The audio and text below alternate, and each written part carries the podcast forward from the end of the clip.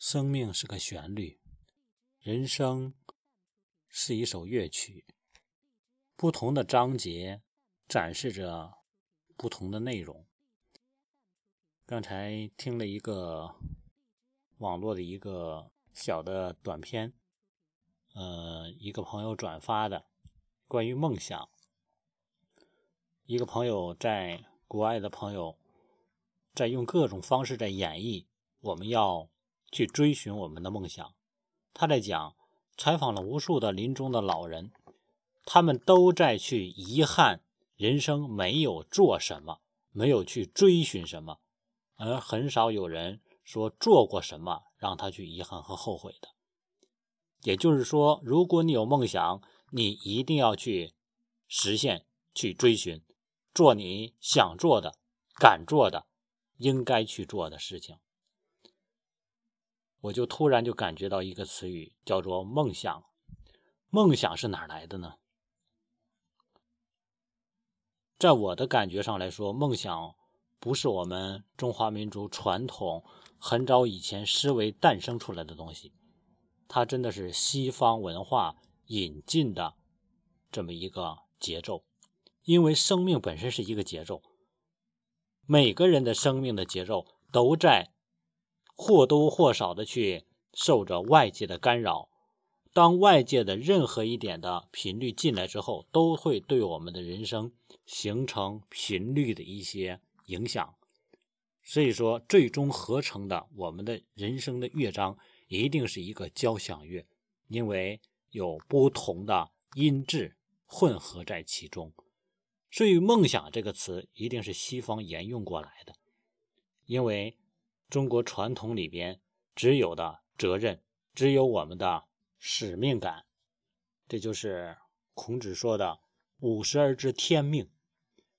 而在国外，很多西方的文化诞生出了很多的词汇，现在引入进了中国，进入了我们中华的文化，成为其中的一部分的配曲，慢慢的被我们所接受，包括。梦想包括销售，包括奢华，包括享受，包括度假，等等等等。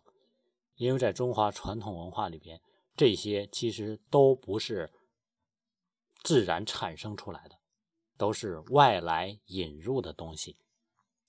所以，当谈到梦想的时候，我真的在想一点：如果我们真的追寻我们的梦想，度完一生的话，难道临终就没有遗憾了吗？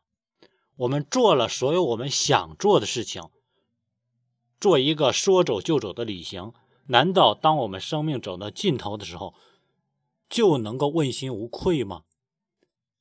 我们的责任呢？我们存在的意义呢？难道只是为了个人的梦想而存在吗？所以，中西文化合并之后。对我们每个人是一种冲击。关键一点，我们要找到自己的主旋律。如果我们完全西化，没有问题。哦，我们会以西方人的方式，很是这个什么轻松自在的过完自己的一生。所以你发现西方人没有更多的责任，呃，不能说没有责任，而是他的责任定义的方式跟我们不一样。他不需要更多的去照顾孩子。不需要更多的去照顾老人，更不需要更多的去考虑别人的感受，因为他的思维方式跟我们是完全不同的，而我们的思维方式是比较传统化的，讲的是家风、家庭、家族、家道，而西方呢，讲的是文化，啊，讲的是民主，那是他们的民主，在中国以前是不讲民主的，我们讲的是什么？国治，啊。所以，当我们在一块儿能够互相谦让、互相配合的时候，我们都能够过得舒服一些。而西方讲的民主是什么？他的那种自由。所以这些就是中西方文化的差异和区别。所以我就在想，这么多的西方文化进入我们大脑，进入我的生命，进入我们的人生。那么我们的旋律到底是更加丰富多彩了，更加优美了，还是说节奏被打乱了？找到自己人生的主旋律，演绎出自己生命的篇章。